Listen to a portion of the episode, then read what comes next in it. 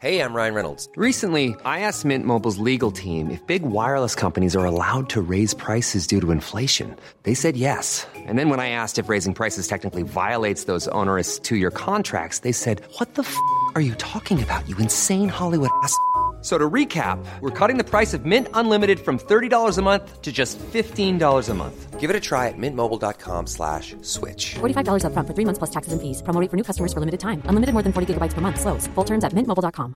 Planning for your next trip? Elevate your travel style with Quince. Quince has all the jet-setting essentials you'll want for your next getaway, like European linen, premium luggage options, buttery soft Italian leather bags, and so much more. And it's all priced at 50 to 80% less than similar brands. Plus, Quince only works with factories that use safe and ethical manufacturing practices. Pack your bags with high-quality essentials you'll be wearing for vacations to come with Quince. Go to quince.com slash trip for free shipping and 365-day returns. Burrow's furniture is built for the way you live. From ensuring easy assembly and disassembly to honoring highly requested new colors for their award-winning seating, they always have their customers in mind. Their modular seating is made out of durable materials to last and grow with you. And with Burrow, you always get fast, free shipping. Get up to 60% off during Burrow's Memorial Day sale at burrow.com slash ACAST. That's burrow.com slash ACAST. burrow.com slash ACAST. Hello à tous, c'est Laurita, plus connue sous le nom de Laurita Socaliente sur les réseaux sociaux. Coach et entrepreneur, je partage quotidiennement avec des milliers de personnes des astuces de développement personnel pour les aider à révéler pleinement leur potentiel infini.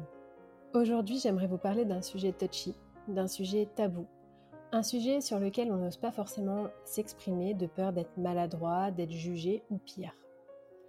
Alors cette fois, je vais faire preuve de vulnérabilité avec vous. Je vais vous parler de violence conjugale.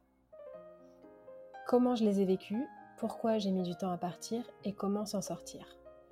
Les violences conjugales, si on regarde la définition, c'est la violence exercée par l'un des conjoints sur l'autre au sein d'un couple s'inscrivant dans un rapport de domination. Toutes les violences conjugales sont interdites par la loi, qu'elles touchent un homme ou une femme, qu'elles soient physiques, psychologiques ou sexuelles, et il s'agit de violences commises au sein des couples mariés, paxés ou en union libre. J'aimerais m'arrêter un instant sur ce passage. Parce que oui, la violence conjugale n'est pas seulement physique, elle peut parfois être psychologique et celle-ci, on n'en parle que très rarement. Avant de continuer, j'aimerais vous lire simplement ce qu'on trouve sur le site du gouvernement, juste parce que ça vaut le détour. Quels sont les signes que vous vivez une violence conjugale?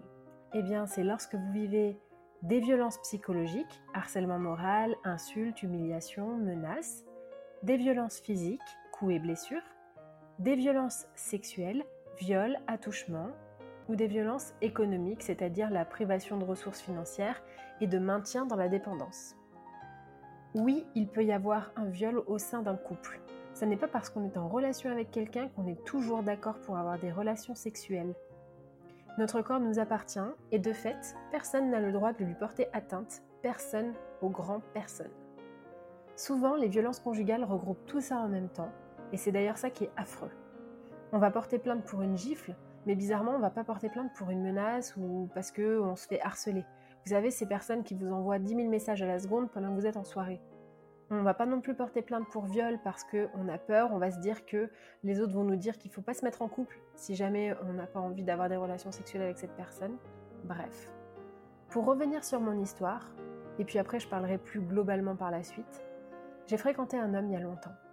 Mon manque d'expérience en relation amoureuse a sûrement joué dans le fait que j'ai laissé passer beaucoup trop de choses. Au début, c'était tout beau tout rose jusqu'à cette première soirée, soirée d'anniversaire de son cousin. Je souhaite bon anniversaire à son cousin, qui est aussi devenu un ami avec le temps.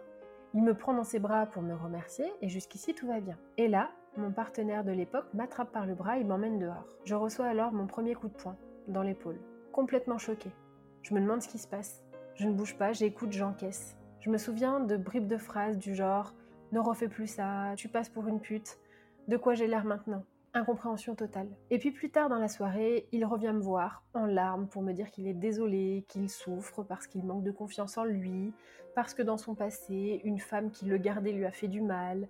Il m'explique que depuis, il n'a plus confiance en les femmes et me mandate d'une lourde charge, lui redonner confiance en lui. Pour une raison que je ne m'expliquais pas à l'époque, je décide de lui redonner sa chance. Je manquais cruellement de confiance en moi et je me suis dit qu'il pouvait changer, que j'allais le changer. Je me suis dit que je pourrais devenir sa sauveuse.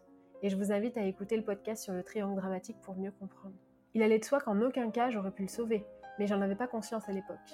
Et à partir de ce jour-là, eh bien c'était parti. Je n'avais plus le droit d'adresser la parole aux hommes, qui que ce soit. Plus le droit d'adresser la parole aux femmes parce qu'elles pouvaient me parler d'hommes. Et petit à petit, je m'enfermais pour servir ma mission qui était de lui redonner confiance. Quel bullshit quand j'y repense. Long story short, je pesais 52 kilos, je mesure 1m74. Je m'alimentais très très mal, je ne dormais plus. Il me tenait prisonnière dans ma propre maison en m'appelant sur mon téléphone fixe toutes les 5 minutes chrono pour vérifier si j'y étais. C'était vraiment une prison. Mes amis ne comprenaient pas, ils essayaient de me faire réagir, mais je me fermais complètement. Un jour, il m'a menacé de brûler ma famille si j'osais adresser la parole à un autre homme. Les coups, les violences s'enchaînaient, sans que je sache vraiment comment m'en sortir. J'étais tiraillée par la peur, la non-envie d'échouer à ma mission et l'envie de partir. Jusqu'au jour où, je ne remercierai jamais assez cette personne, si tu passes par là, écris-moi. La femme de son cousin m'a appelé pour me dire, toutes les soirées pendant lesquelles j'étais enfermée chez moi, lui, il est passé à coucher avec d'autres femmes. À ce moment-là, mon sang n'a fait qu'un tour. J'ai été prise d'un élan de folie furieuse. J'ai débarqué chez lui en plein repas de famille, je lui ai craché dessus, ça a été n'importe quoi. Et je suis partie sans me retourner. Je m'étais délivrée. L'après, bien sûr, n'a pas été facile. Chaque jour, je guettais devant chez moi, j'avais peur de mourir brûlée, avec le temps, et puis je me suis apaisée. Avec le temps, mais pas que. Le lendemain, je suis allée consulter un psychiatre, le suppliant de m'interner, parce que je pensais être folle, parce que je pensais pouvoir tuer. Il ne m'a pas enfermée, mais je l'ai revu plusieurs fois par semaine, au départ pour m'apaiser. Donc concrètement, si on résume, ce que j'ai vécu et que je pense que beaucoup de femmes vivent, c'est 1. Le tiraillement entre l'affection, le fait qu'on se soit engagé et l'envie d'être libre. Le problème, c'est que souvent, il y a les bons moments entre chaque coup et que du coup, on se raccroche à ces bons moments-là, tout simplement parce que c'est ce qui nous fait tenir moralement.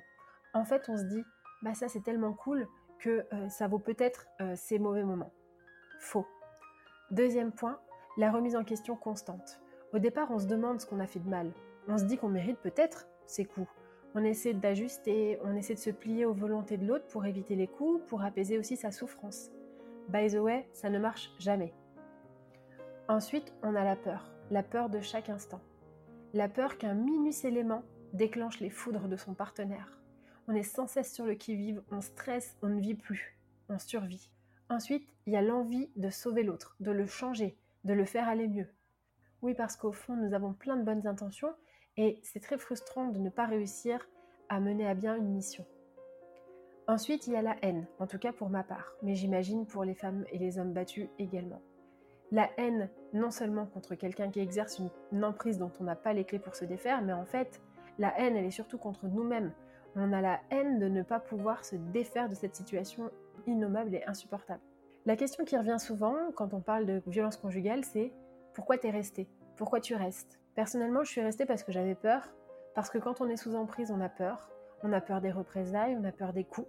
On a peur parce qu'on se dit qu'on n'est peut-être pas normal, que c'est sûrement lui qui a raison ou elle qui a raison, et qu'on a dû peut-être le pousser à bout ou la pousser à bout. Donc, la raison pour laquelle on reste, c'est simplement parce qu'on a peur. Parfois, on a peur de se retrouver seul, pour certains. Parfois, on a peur de se dire, et si je fais une erreur, peut-être qu'il va changer. Mais en tout cas, l'émotion qui anime vraiment le fait de rester, c'est la peur. Donc si vous êtes en train de vivre des violences conjugales, si vous connaissez quelqu'un ou vous soupçonnez quelqu'un qui vit des violences conjugales, je vous invite vivement à lui envoyer ce podcast parce que ça peut peut-être créer des déclics. Donc je vous le dis, il ou elle ne changera jamais. Il ne changera pas, elle ne changera pas. Vous perdez votre temps, votre énergie et parfois même votre vie. Votre vie est ailleurs. Vous méritez d'être heureux, d'être heureuse. Vous ne pouvez pas sauver quelqu'un qui n'a pas envie d'être sauvé. Par contre, vous pouvez vous sauver vous-même. Alors faites-le avant qu'il ne soit trop tard. Vous n'êtes pas responsable du bien-être de l'autre. Vous ne pouvez pas influencer son bien-être. Et les personnes violentes ne sont simplement pas heureuses, pas bien dans leur peau. Elles doivent faire un travail de fond parce que c'est quelque chose qui se passe au fond d'elles et que vous ne pouvez pas gérer. Donc ce que j'aimerais vous dire aujourd'hui, c'est qu'il n'y a pas de honte à cette fée bananée. Il n'y a pas de honte à avoir été sous l'emprise ou être sous l'emprise de quelqu'un. Il n'y a pas de honte à avouer qu'on a été battu, violé, humilié, qu'on soit un homme ou une femme. Ce qui est honteux, c'est de frapper, d'humilier, d'exercer son emprise, de violer. Ça, c'est la honte. Ça ne fait pas de vous quelqu'un de faible d'avoir subi tout ça. Ça fait de vous quelqu'un d'empathique et de profondément bon. Et c'est aussi la honte quand une fille tape son mec. J'ai envie de dire que les femmes sont des hommes comme les autres et qu'il y a des femmes qui frappent, des femmes qui violent et des femmes qui harcèlent. Parfois, on a peur que les autres ne nous croient pas. Mais qu'est-ce qu'on s'en moque de savoir si les autres nous croient? Cru ou pas, vous savez ce que vous avez vécu, vous savez ce que vous vivez. Et j'ai même envie de vous dire, vous n'avez pas besoin de l'approbation des autres pour savoir que vous avez subi des violences. Autre point, et ça j'insiste parce que moi j'aurais aimé qu'on me le dise à ce moment-là, vous ne méritez pas ça. Quoi que vous ayez fait, vous ne méritez pas de violence. Que vous ayez été négligent ou négligente, que vous ayez parlé à quelqu'un, que vous ayez trompé votre partenaire, ou que vous ayez trop bu, ou peu importe, vous ne méritez pas que quelqu'un vous frappe. Rien ne mérite de violence. Si la personne qui est avec vous n'est pas d'accord avec vos agissements, elle s'en va et c'est tout. Mes conseils pour vous, pour vous en sortir, ce serait de vous dire, premièrement d'en parler, surtout ne pas rester seul. En parler à quelqu'un de confiance, ça peut être n'importe qui. Si vous ne vous sentez pas de parler à quelqu'un de votre entourage, eh bien orientez-vous vers un professionnel, un psy, un proche, un coach, un collègue, peu importe. Ensuite, faites un plan pour vous en sortir à la Wentworth Miller. Prévoyez un départ. Ne partez pas sur un coup de tête, allez chez quelqu'un, prenez quelques affaires. Ensuite, moi je vous donne ce conseil, vous faites ce que vous voulez, mais portez plainte. Dites-le, poussez cette personne sous le feu des, projecteurs, qu'elle puisse voir à quel point elle est ignoble et surtout à quel point elle est malheureuse. Faites-le pour les autres, si vous ne le faites pas pour vous-même. Ensuite, faites-vous aider par une personne compétente, pour le coup par un psy, par un coach ou par un psychiatre, ou même par une association dans votre ville. Par la suite, vous allez avoir besoin de prendre du temps pour vous, pour vous reconnecter à vous, parce que vous vous êtes oublié, vous vous êtes perdu dans cette situation. Si vous en avez besoin, faites-vous reconnaître en tant que victime. Mais ça, moi j'ai presque envie de vous dire que vous n'avez pas besoin que les autres, que la société, reconnaissent que vous êtes victime puisque vous le savez très bien vous-même. Par contre, porter plainte pour que cette personne soit punie et qu'elle soit corrigée, alors là oui. Parce que ça évitera à d'autres de vivre l'enfer que vous avez vécu. Donc encore une fois, si vous ne le faites pas pour vous, bah faites-le pour les autres. Et plus tard, vous allez devoir regarder en arrière et vous demander ce que cela vous a apporté. Donc il y a plusieurs choses que j'aimerais vous dire à ce sujet. 1. Soyez à l'écoute. Observez vos amis, vos collègues. S'ils se renferment, s'ils stressent, parlez-leur. 2. Ne restez pas seul si cela vous arrive il existe un numéro d'urgence si c'est le cas. 3. Quand ça arrive une fois, ça peut et ça va sûrement recommencer. Donc une fois, c'est la fois de trop. Mieux vaut choisir de vaincre ses peurs et de vivre que de mourir à petit feu. 5. Vous avez la force en vous de partir. Il vous suffit de la débloquer. Mais elle est déjà en vous et vous avez déjà toutes les clés. Et 6. Vous allez vous en remettre. Et vous allez en faire une force incroyable. Personnellement, aujourd'hui, je suis reconnaissante d'avoir vécu ça parce que ça m'a forgé un mental d'acier, parce que je me suis mise à la boxe thaïlandaise, que j'ai appris à me défendre, que j'ai compris à quel point ma liberté est importante, que ce soit ma liberté physique, d'expression, ma liberté de m'habiller comme je l'entends, ou de prendre dans mes bras qui je veux. Personne ne pourra plus jamais me retirer ça, et cette épreuve m'a rendue tellement forte. Donc si vous vivez ça ou si vous l'avez vécu, promis vous allez vous en remettre, et vous serez encore plus fort ou plus forte ensuite. J'espère que cet épisode un peu particulier mais qui me tenait à cœur pourra aider quelqu'un, ne serait-ce qu'une personne. Alors j'aurai rempli ma mission. Je vous remercie et je vous dis à très vite pour un prochain épisode. Hi, I'm Daniel, founder of Pretty Litter. Did you know cats tend to hide symptoms of sickness and pain? I learned this the hard way after losing my cat Gingy. So I created Pretty Litter, a health monitoring litter that helps detect early signs of illness by changing colors, saving you money and potentially your cat's life. Pretty Litter is veterinarian developed, and it's the easiest way to keep tabs on your fur baby's health right at home. Go to prettylitter.com and use code ACAST for 20% off your first order and a free cat toy. Terms and conditions apply. See site for details. Imagine the softest sheets you've ever felt. Now imagine them getting even softer over time. That's what you'll feel with Bowl and Branch's organic cotton sheets. In a recent customer survey, 96% replied that Bowl and Branch sheets get softer with every wash. Start getting your best night's sleep in these sheets that get softer and softer for years to come. Try their sheets with a 30-night guarantee. Plus, get 15% off your first order at bowlandbranch.com. Code BUTTERY. Exclusions apply. See site for details. Hey, it's Paige DeSorbo from Giggly Squad. High quality fashion without the price tag. Say hello to Quince.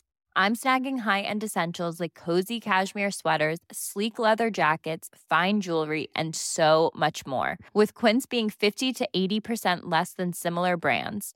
And they partner with factories that prioritize safe, ethical, and responsible manufacturing. I love that. Luxury quality within reach. Go to quince.com slash style to get free shipping and 365 day returns on your next order. Quince.com slash style.